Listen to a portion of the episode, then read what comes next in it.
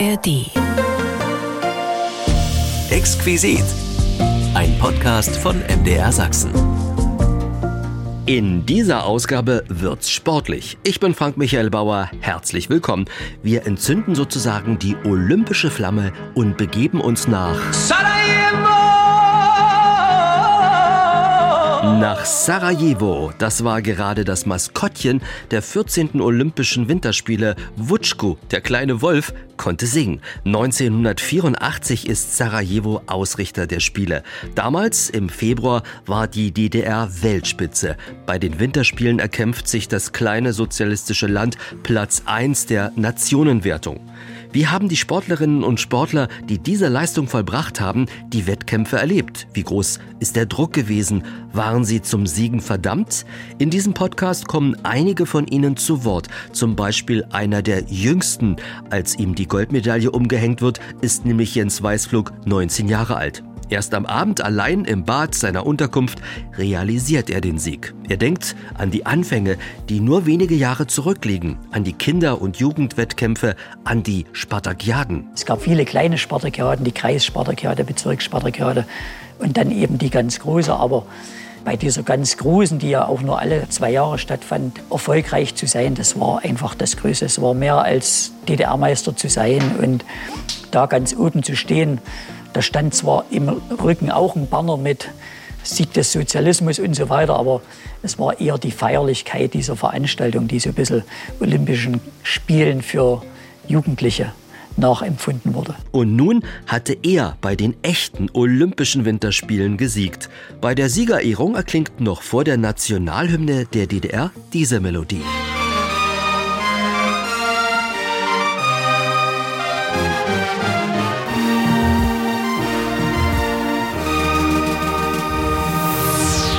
Die offizielle Olympiahymne. Zwei Wochen lang im Februar 1984 war sie zu hören an allen Wettkampfstätten, im Radio und Fernsehen. Und auch an meinem Kollegen Dirk Henze sind die Klänge nicht spurlos vorübergegangen. Er hat sich so seine Gedanken gemacht beim symbolischen Medaillenpolieren. Die Winterspiele von Sarajevo würden außergewöhnlich werden. Das wusste ich ab dem Moment, als das Maskottchen plötzlich anfing zu singen. Sarajevo!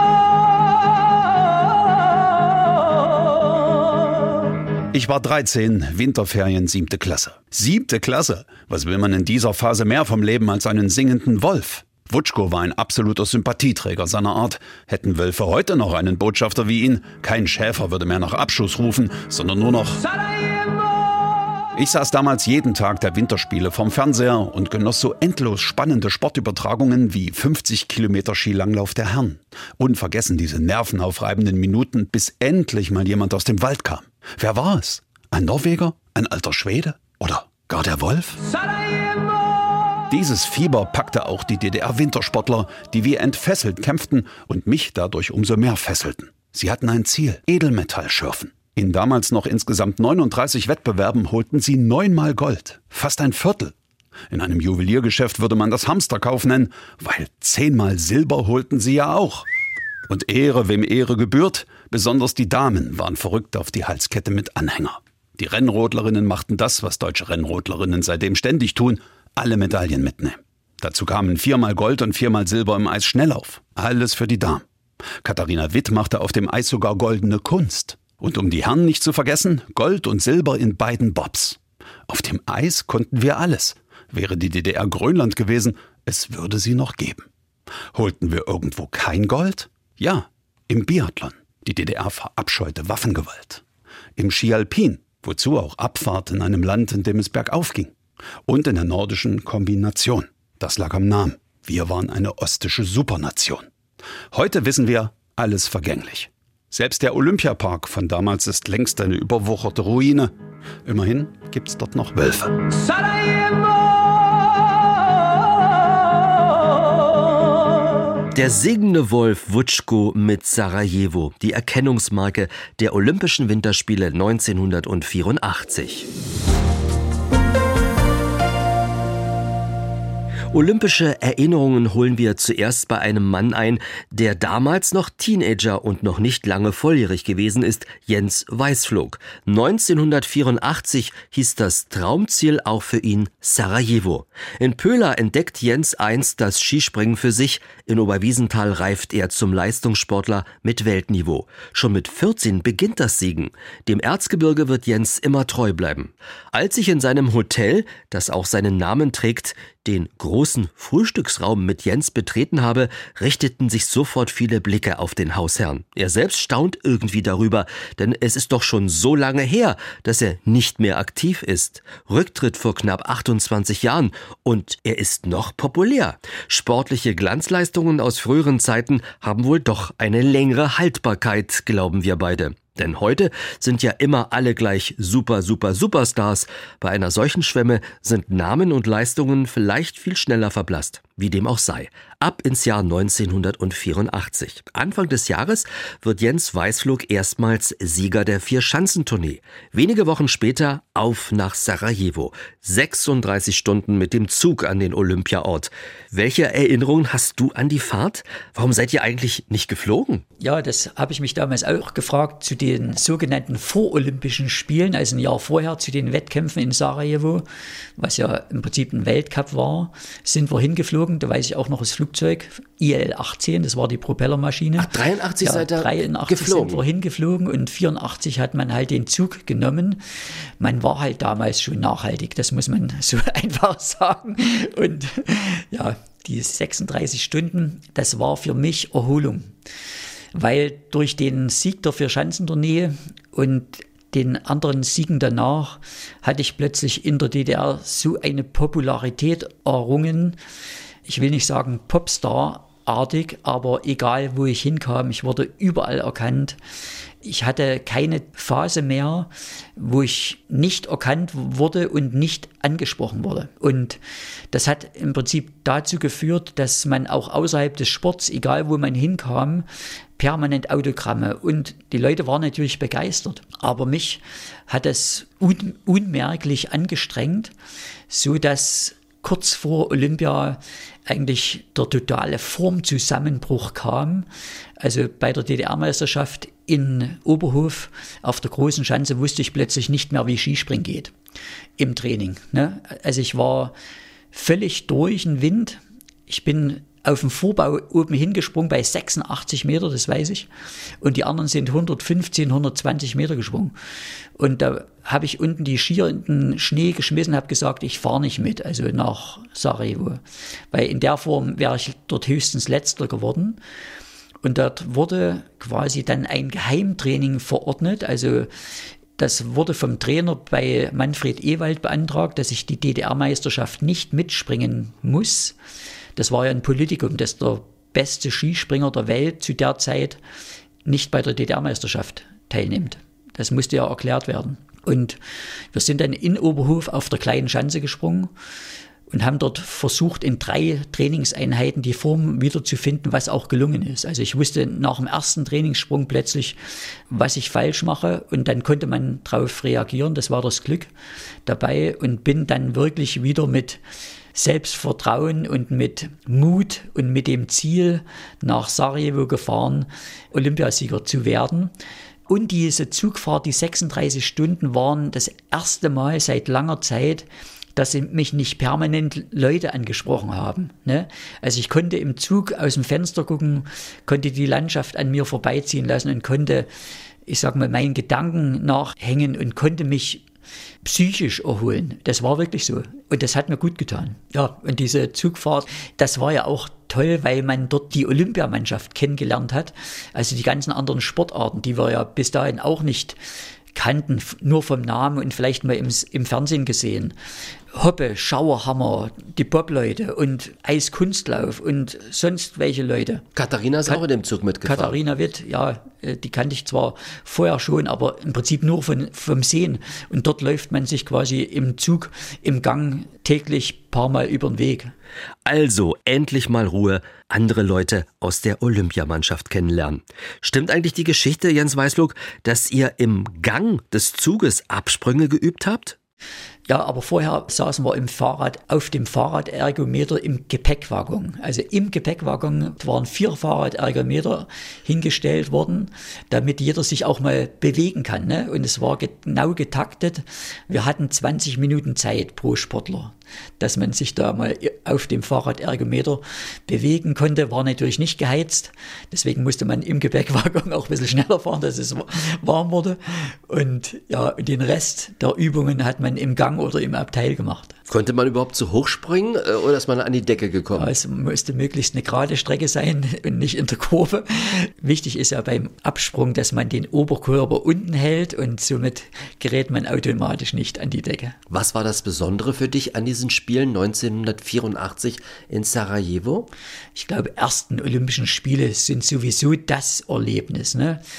Der Traum erfüllt sich, an Olympischen Spielen teilzunehmen, dann das Olympische Dorf, dort Leute zu treffen, sage ich immer wieder, die man nur aus dem Fernsehen kannte.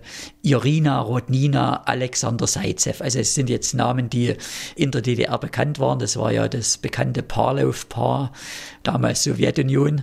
Und das sind die Erlebnisse und das sagen mir ganz viele dass das olympische Dorf, das Flair olympische Dorf und die Leute, die man dort trifft, das ist Olympia, neben den Wettkämpfen natürlich. Du warst beim Einmarsch 1984 der Nationalmannschaft der DDR nicht mit dabei. Wollte man dich einfach ein bisschen in Ruhe lassen? Ja, wir hatten unmittelbar danach Wettkampf und man hat halt gesagt, das lange Rumstehen da vorm Stadion, dann der Einmarsch und dann ist es kalt. Das dient also alles nicht der Schnellkraft. Ist auch so. Also ich will nicht sagen, dass Skispringer faule Sportler sind, aber für die Schnellkraft ist halt zwei Stunden irgendwo rumstehen nicht tödlich, aber ist nicht gut. Und man wollte jegliche schlechten Einflüsse ausschließen, damit auch das Ziel dann erreicht werden kann. War auch mal Zeit, anderen bei einem Wettbewerb zuzuschauen? Also in Sarajevo weiß ich gar nicht, wo ich zugeschaut habe. Ich kann mich erinnern, wir waren regelmäßig bei irgendeinem Eishockeyspiel dabei. In Calgary weiß ich, UdSSR gegen Kanada. Ich weiß nicht, wie es ausgegangen ist, aber regelmäßig sind wir natürlich bei Touren der UdSSR aufgestanden und haben aber dann gemerkt, äh, ringsrum steht da keiner auf von den Kanadiern. Aber das war lustig. Und Lillehammer weiß ich, da waren wir bei den äh, Skiakrobaten dabei, also Freestyle, die quasi hier drei Saltos und fünf Schrauben in der Luft machen, weil der auch unmittelbar neben der Schanze war, war dieser Freestyle-Park. Dann waren wir auch noch in äh, Kjövik zu einem äh, Eishockeyspiel. Da war das Besondere, dass diese Halle in den Berg hineingebaut war. Also ein Bergwerk, eine Eishockeyhalle in den Berg. Unglaublich. Das gehört einfach dazu. Andere Wettkämpfe als Zuschauer erleben, auch wenn es manchmal gar nicht so leicht ist, das zwischen den eigenen Wettbewerben zu bewerkstelligen.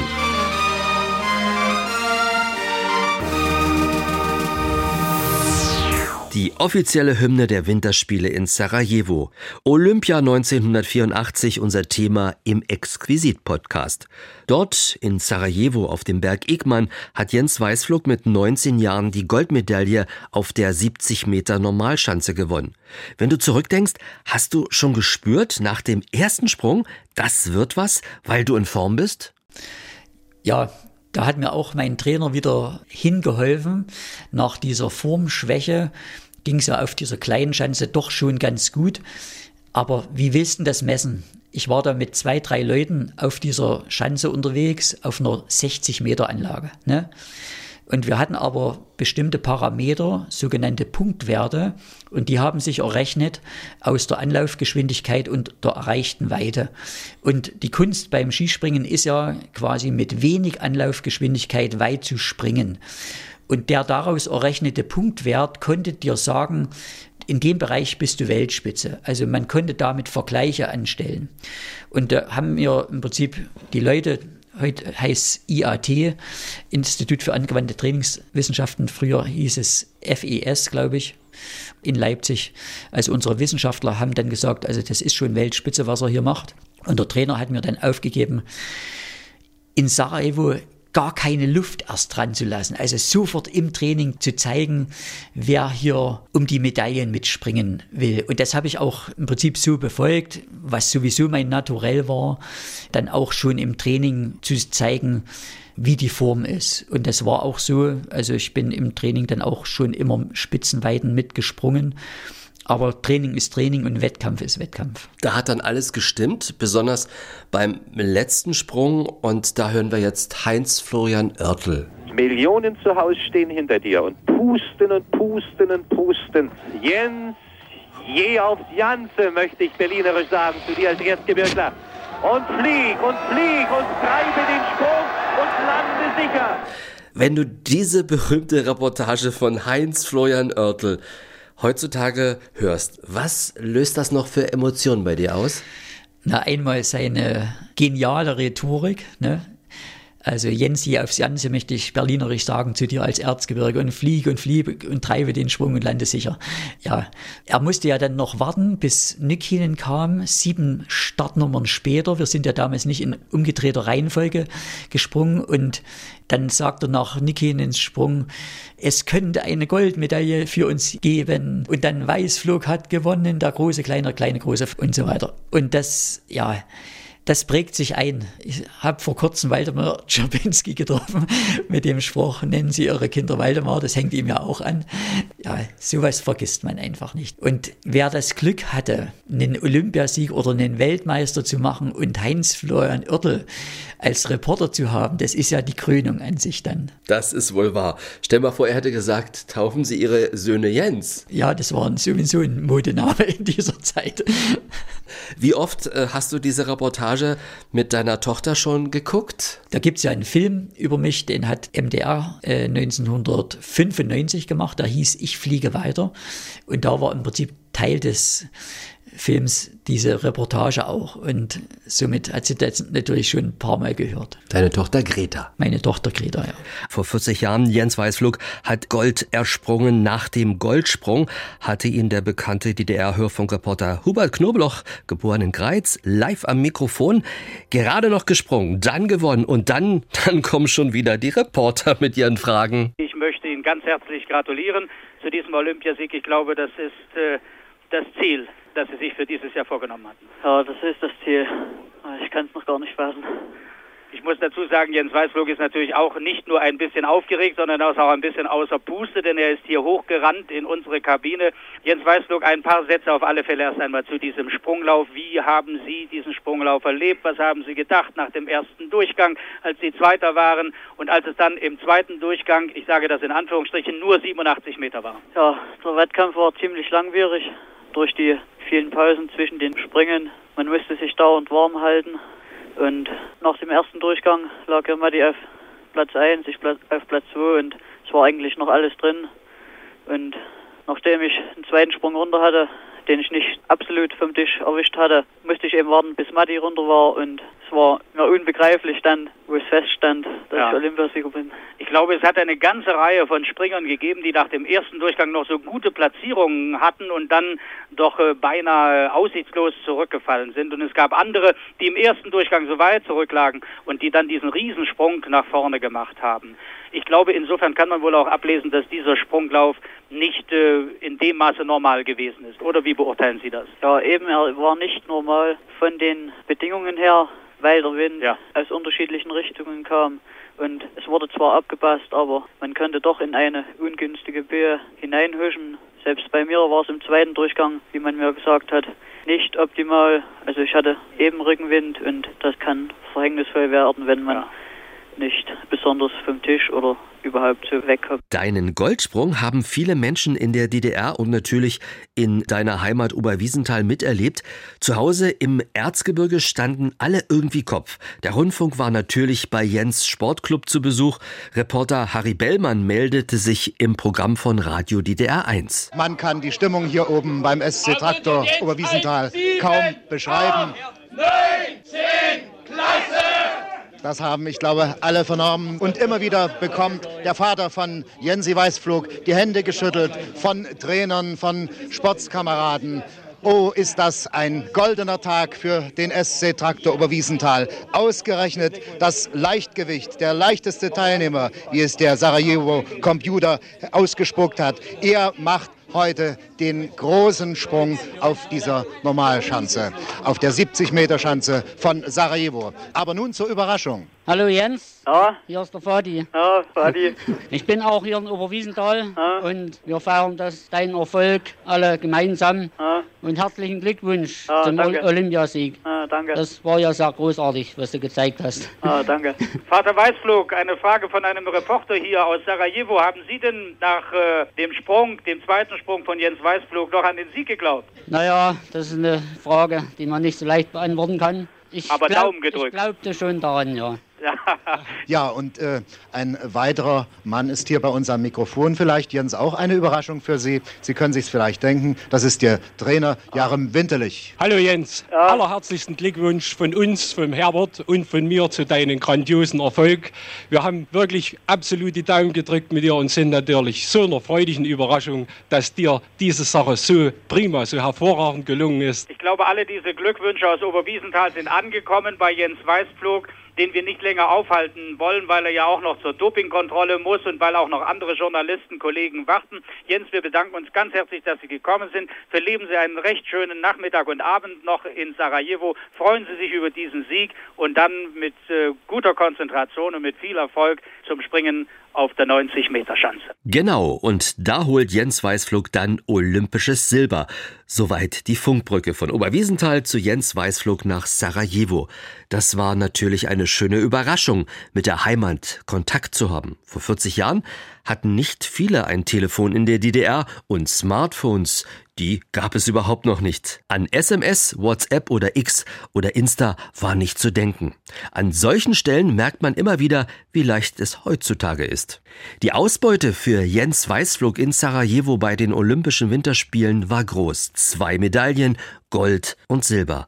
Da konnte niemand meckern. Und wie war es um die Rücktour von Jugoslawien in die DDR nach Berlin per Eisenbahn bestellt? War das eine feuchtfröhliche Geschichte, Jens? Ich glaube schon, aber ich kann mich echt gar nicht mehr so an die Rückfahrt erinnern, aber ich kann mich erinnern an das Aussteigen in Berlin Ostbahnhof.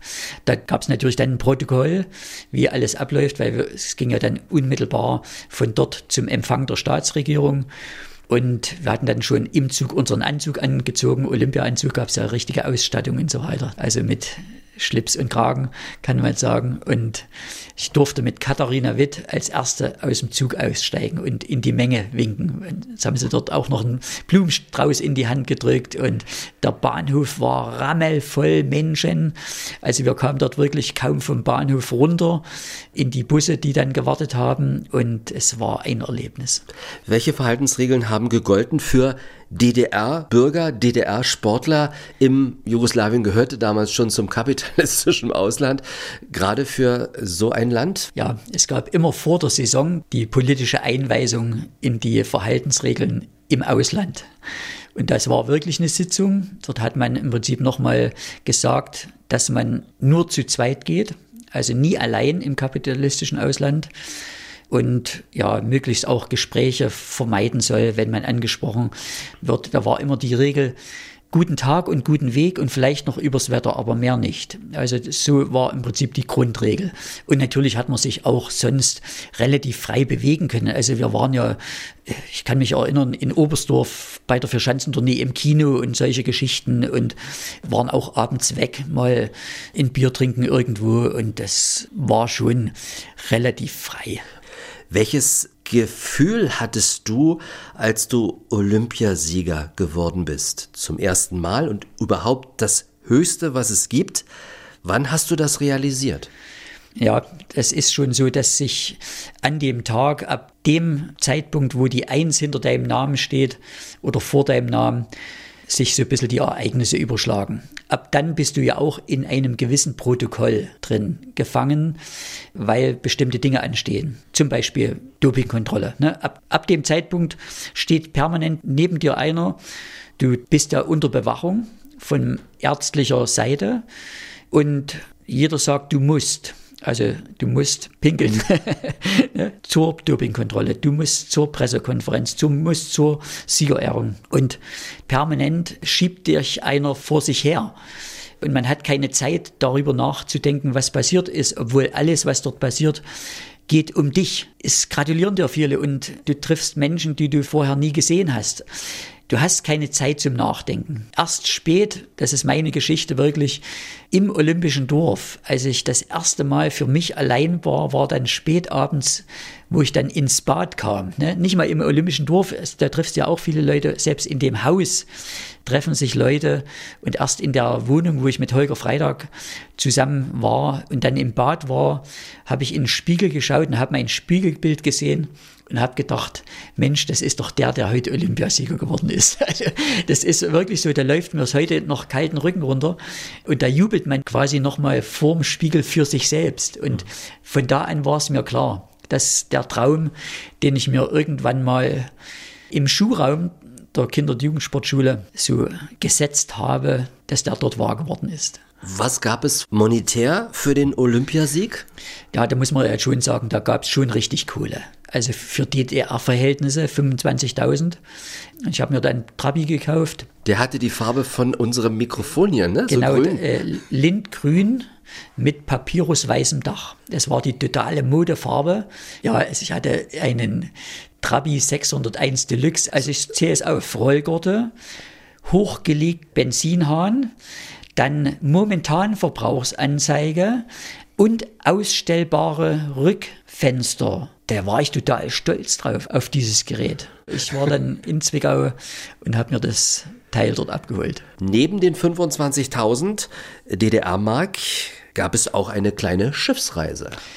Ja, die Schiffsreise des Lebens, würde ich sagen. Also wird nie mehr getoppt werden, war auf der Völkerfreundschaft und 14 Tage auf dem Schiff, 14 Tage auf Kuba. Das war Jens Weißflug, einer der weltbesten Skispringer.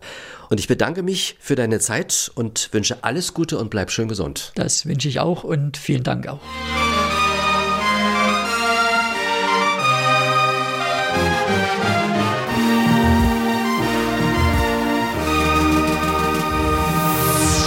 Die Olympiahymne von Sarajevo 1984 und jetzt zu einem Doppel-Olympiasieger. Mein Telefonruf geht nach Suhl in Thüringen.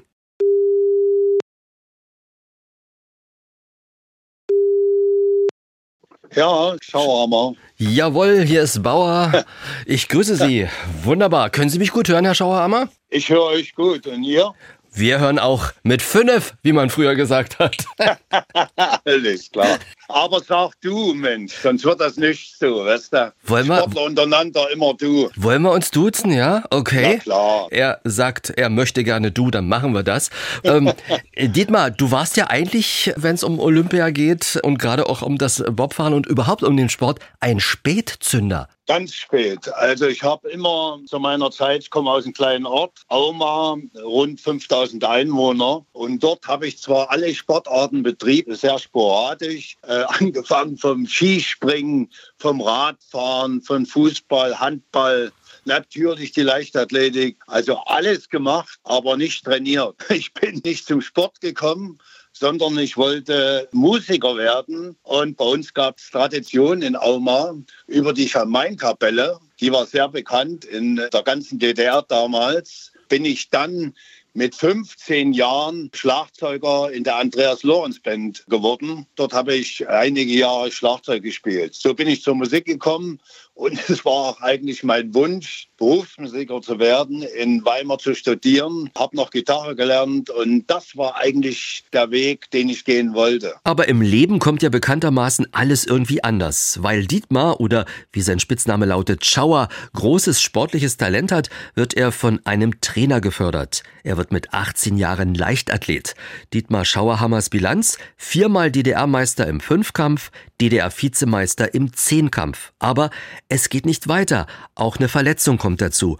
Und Dietmar sattelt um auf Bobsport, weil er viele Sportler wie Wolfgang Hoppe zum Beispiel durch sein Sportlehrerstudium an der DHFK Außenstelle Erfurt kennt. Die wollen nämlich, dass er nach Oberhof kommt. 1981 tut er es. Wolfgang Hoppe oder wie der Spitzname lautet, Hoppfried wird sein bester Kumpel und sein Bobpilot beim ASK Vorwärts. Das steht für Armeesportclub, ist vergleichbar mit den Sportfördergruppen heutzutage der Bundeswehr. Schnell steigen die beiden auf. Tja, Schauer, nach knapp drei Jahren seid ihr schon in Sarajevo bei Olympischen Spielen. Kaum dort eingetroffen, geht's mit dem Training los. Seid ihr deshalb nicht bei der Eröffnungszeremonie im Olympiastadion gewesen? Genau deswegen waren wir nicht zur Eröffnungsveranstaltung. Wir hatten aber zum Glück dann nach dem Vierer die Abschlussveranstaltung gesehen und miterlebt. Also das war ja Wahnsinn. Und die Olympiade war sowieso der blanke Wahnsinn. Also das war für mich äh, farbenprächtig, muss ich sagen, in Glanz und Höhepunkt. Also allgemein, aber auch in meinem Leben, den man nie vergessen wird.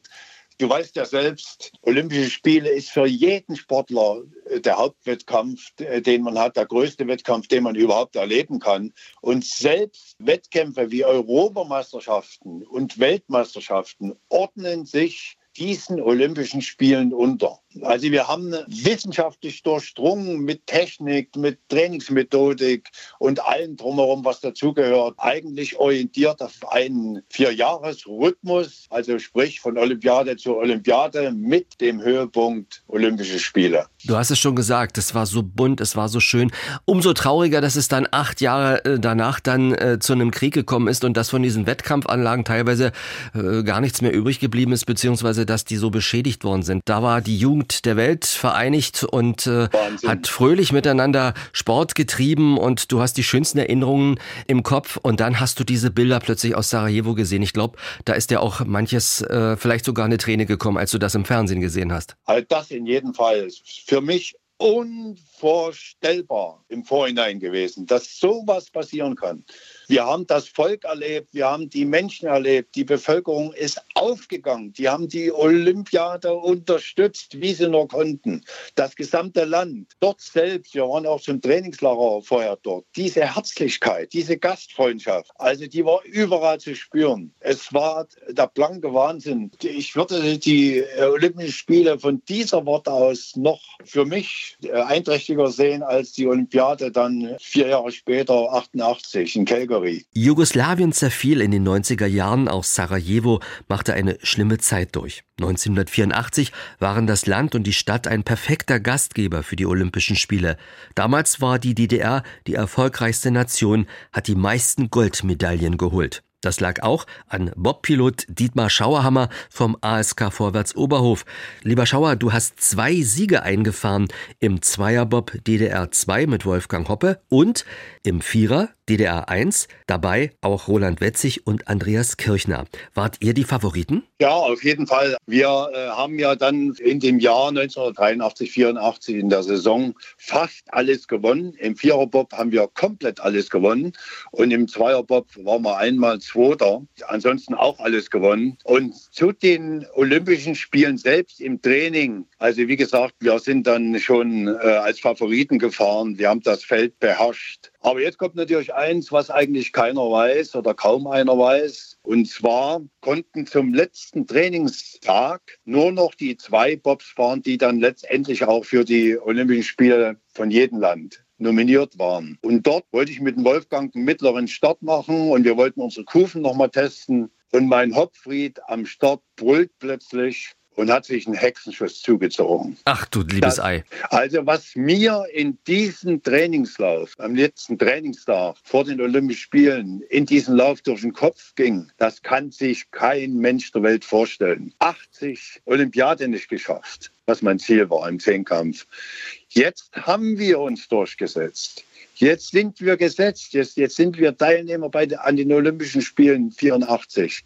Und plötzlich brüllt mein Wolfgang, hat sich äh, verletzt und wir fahren die Bahn runter und also ich, ich, nein, also ich will die, meine Gedanken gar nicht beschreiben. Ich habe gedacht, die Olympiade ist jetzt auch futsch. Also wenn sich einer verletzt, kann dann eine andere Mannschaft nachrücken. Und da muss ich sagen, wir haben dann den Wolfgang rausgehoben, gleich erst mal weg von der Oberfläche, damit die andere Konkurrenz das gar nicht groß mitkriegt. Und es wurde auch überhaupt kein gesagt. Und wir hatten wirklich ein Glück und da muss ich allen Beteiligten in Dank sagen, dass sie Vertrauen zu uns hatten.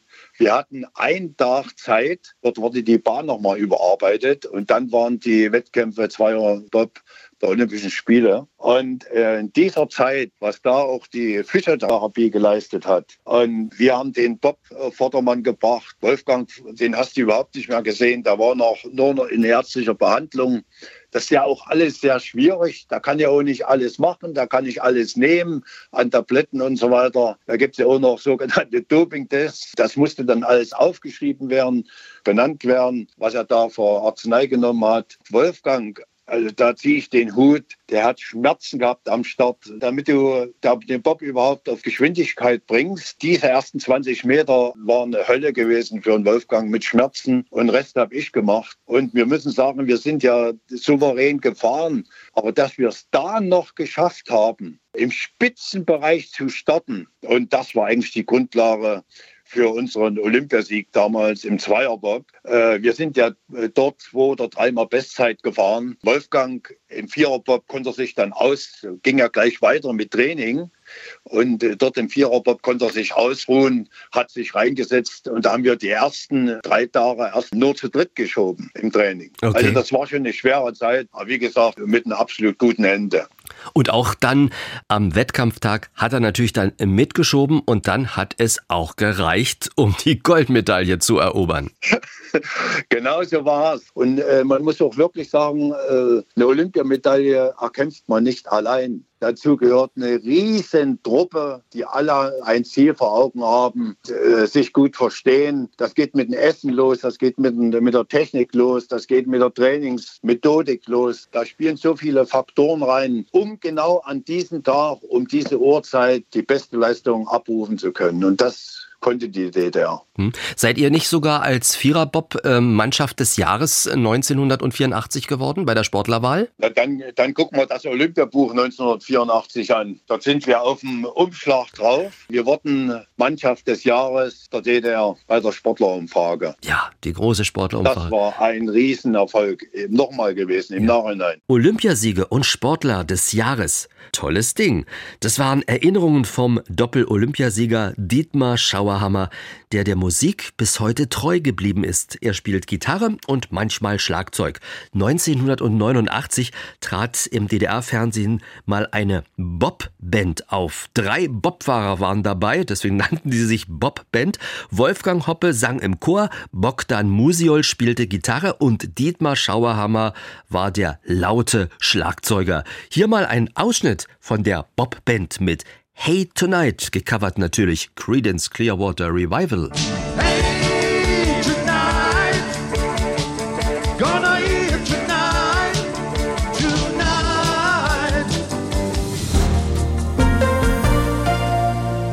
Der Exquisit-Podcast ist heute auf Olympia in Sarajevo geeicht.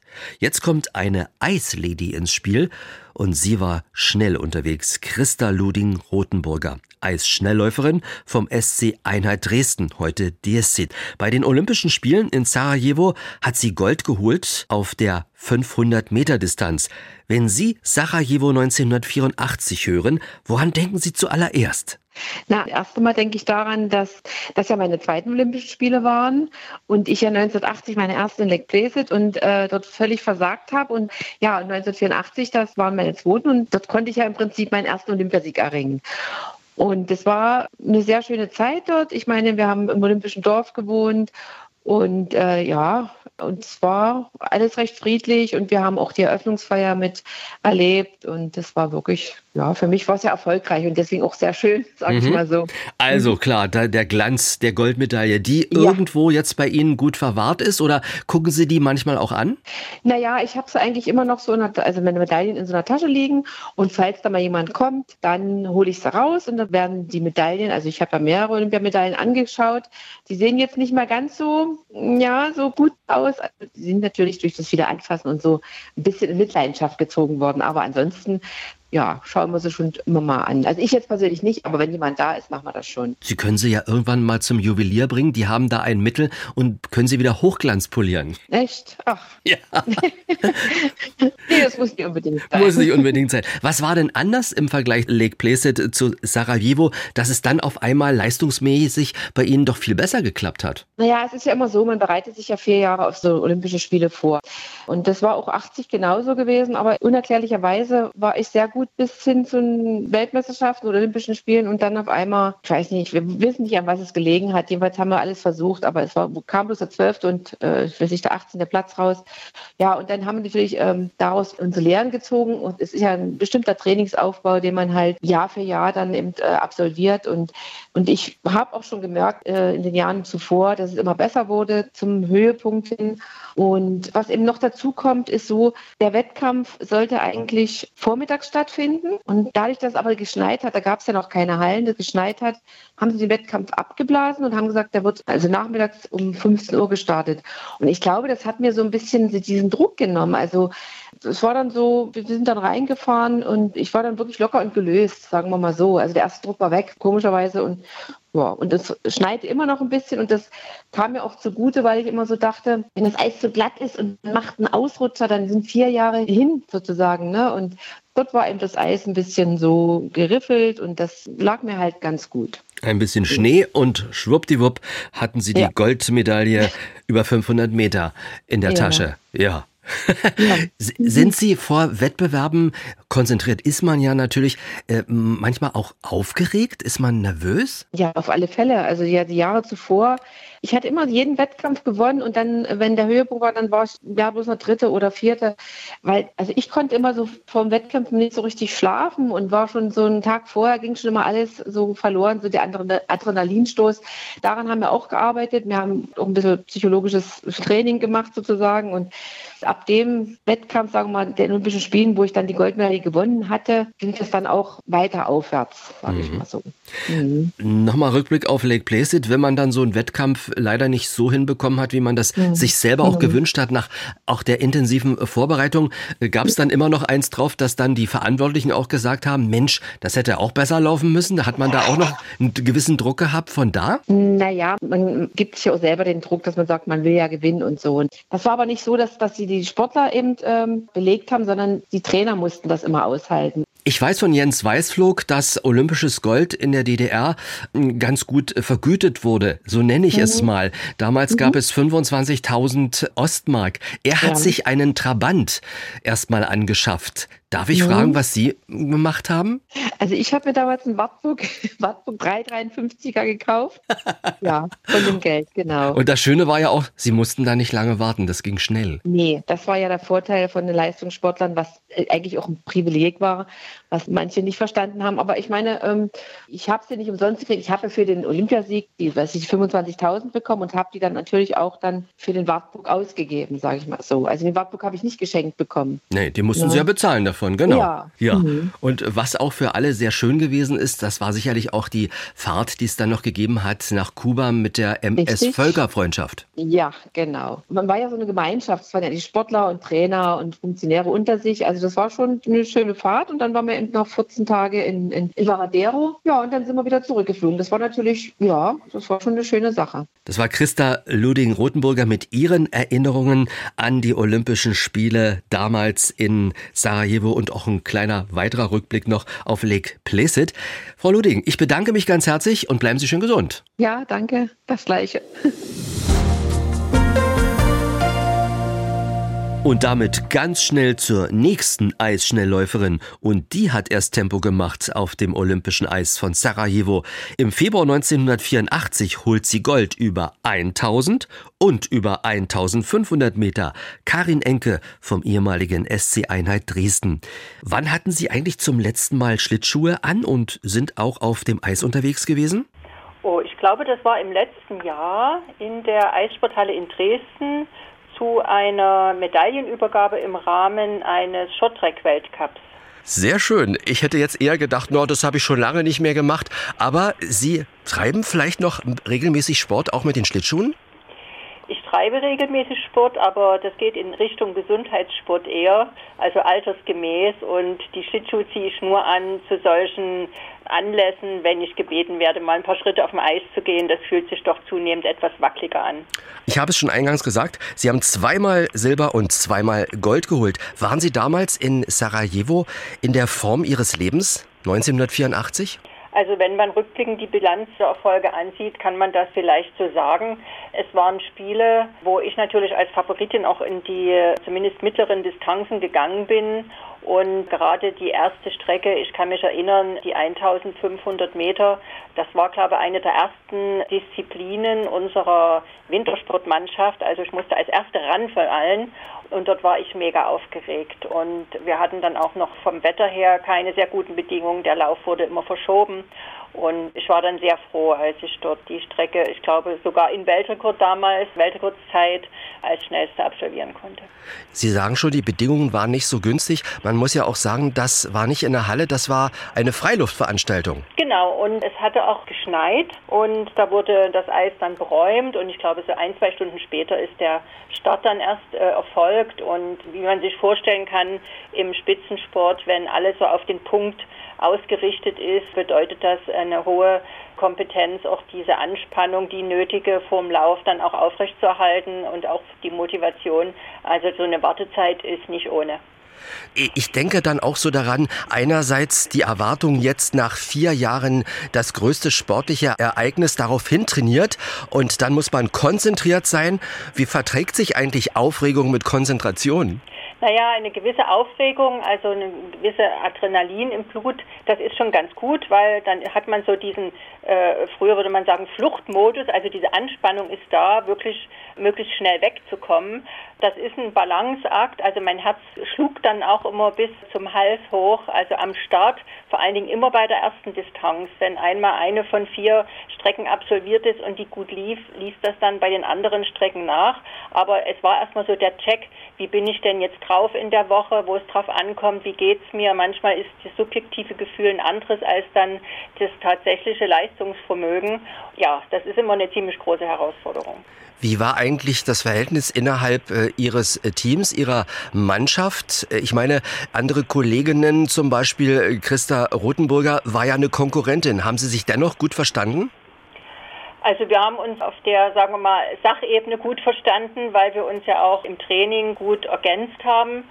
Aber im Rahmen der Wettkämpfe ist dann doch jeder so seinen Weg für sich gegangen und war auch so in seinem, in seinem Flow, will ich mal sagen. Wir sind Einzelsportarten und ich habe mich auch immer als Einzelkämpferin begriffen.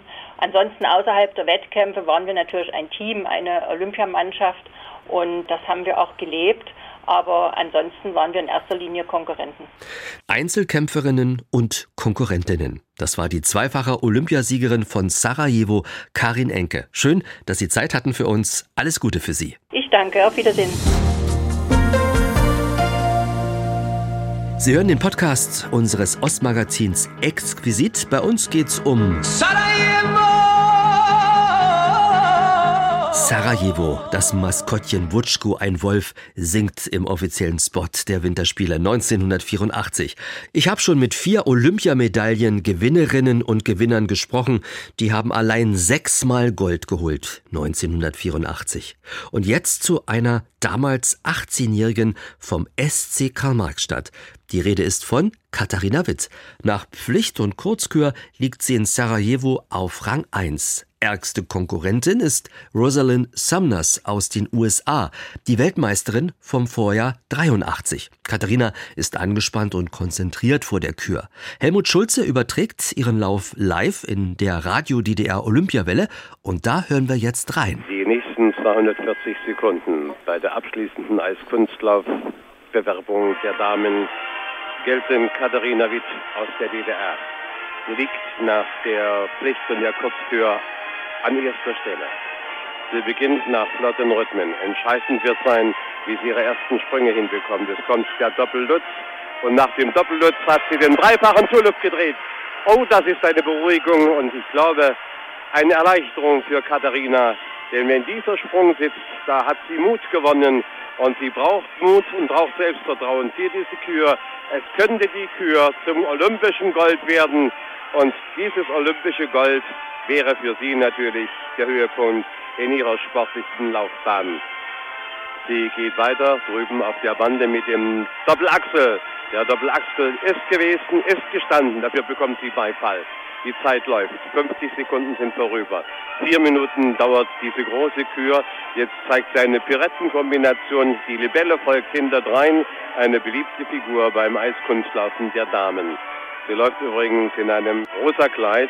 Jetzt geht es mit Schritten weiter über die große Eisfläche und diese Ruhephasen gönnen sich immer wieder die Eiskunstläuferinnen und Eiskunstläufer, um dann neu Tempo aufzumachen, um mit neuen Sprüngen aufzuwarten. Aber auch das gehört zu einer guten Kür. Achtung, der nächste Sprung folgt. Der Dreifache. Wunderbar, den hat Katharina hier gebracht, der dreifache Salto, der in ihr Programm hineingehört. Was wird sie uns noch bieten? Eine Kombination mit einem Dreifachen, ein dreifacher Salto, das ist schon gut. Es geht mit langsamen Schritten weiter und mit einer Melodie, die natürlich alle begeistert. Und da kommt die Pürette, das sogenannte Körbchen. Und dieses Körbchen ist immer wieder attraktiv und äh, diese Attraktivität fordert auch die Zuschauer zu Beifall heraus. Wir gehen auf die zwei Minuten zu. Das heißt, die Hälfte der Kühe ist zu Ende. 120 Sekunden nach Katharina. Und diese 120 Sekunden, wenn sie so gelaufen werden wie die ersten 120, bin ich mir fast sicher, dass die 18-jährige Karl-Marx-Städterin dem großen Ziel sehr nahe kommt. Olympisches Gold 1984 in Sarajevo gewinnen kann. Noch eine halbe Minute, Katharina. Bis jetzt war alles ganz gut und ich hoffe auch, die Preisrichterinnen und Preisrichter sind der gleichen Meinung. Schwung holen, große Bewegungen über dem Eis. Noch 15 Sekunden. Und nach 15 Sekunden wird dieser Lauf vorüber sein, wird es der Lauf zu olympischem Gold sein. Wir hoffen, wir wünschen es, wir drücken die Daumen, wir fiebern mit. Es geht hinein in die letzten Sekunden dieser vier Minuten großen Kür. Anna Katharina Witt aus Karl-Marx-Stadt, die endet diese große Kür mit einer schwungvollen, schnellen Pürette. Und da steht sie auf dem Punkt bei vier Minuten und sechs Sekunden. Achtung, jetzt kommt die Bewegung. Eins, zwei, drei, vier, fünf, sechsmal die 5-8, einmal die 5-7 und eine 5-9. Das ist bisher die beste Kür. Das ist die beste Kür. Wird sie überboten werden? Das ist die entscheidende Frage. Rosalind aus den USA konnte dem Druck nicht standhalten, machte einige kleine Fehler. Und trotzdem passiert etwas Merkwürdiges. Katharina beschreibt das im Internet so. Ich kippe fast aus meinen Schlittschuhen, als in der B-Note eine 6,0 vom italienischen Preisrichter für Rosalind gezeigt wird und denke, na, jetzt doch nur Silber für mich. Doch plötzlich bestürmen Katharina Gratulanten. Hey, du hast gewonnen. Also doch. Olympiasieg. Und auch der DDR-Radioreporter gratuliert. Sie strahlt über das ganze Gesicht, hat einen schönen Strauß in der Hand. Es ist unsere Olympiasiegerin Katharina Witt. Katharina, unseren herzlichen Glückwunsch. Dankeschön. Ich kann es im Moment noch gar nicht richtig fassen, dass ich da oben gestanden habe auf dem Oberstensabschen, gerade jetzt bei den Olympischen Spielen. Wie war es denn eigentlich der Katharina vor der Kür zumutet? Wir haben immer mal hergeschaut und äh, dachten mir, na, was wird jetzt in der Katharina vor sich gehen? Ich habe im Grunde genommen nur an die Kür gedacht, nur an die Sprünge, dass ich mir keinen einzigen Fehler erlauben darf. Sonst wäre also praktisch die Goldmedaille hin gewesen. Sie war aber nicht hin, die Goldmedaille. Katharina Witt hat ihre erste olympische Goldmedaille gewonnen, damals im Februar 1984 in Sarajevo.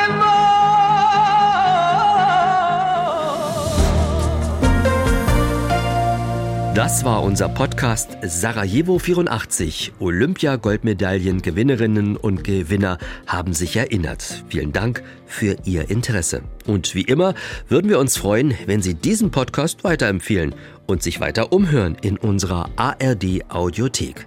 Sie finden einfach Zugang über die App zur Audiothek oder über unsere Internetseite mdrsachsenradio.de. Da kann ich Ihnen zum Beispiel weitere Themen aus der Exquisit-Reihe empfehlen. Meine Kollegin Imme Tröger war dem Duft der DDR auf der Spur. Oder wie wäre es mit dem Podcast zu unserem Kulturmagazin aufgefallen? Und hier wie immer noch der Hinweis, Bei Fragen und Anregungen, wen wir mal einladen sollten ins Ostmagazin Exquisit, können Sie uns gern einen Tipp geben über unsere E-Mail-Adresse exquisit.mdr.de. Vielen Dank fürs Reinhören und Weitersagen. Bleiben Sie gesund und neugierig. Bis zum nächsten Mal. Ihr Frank Michael Bauer. Alle Podcasts von MDR Sachsen hören Sie in der App der ARD Audiothek. ARD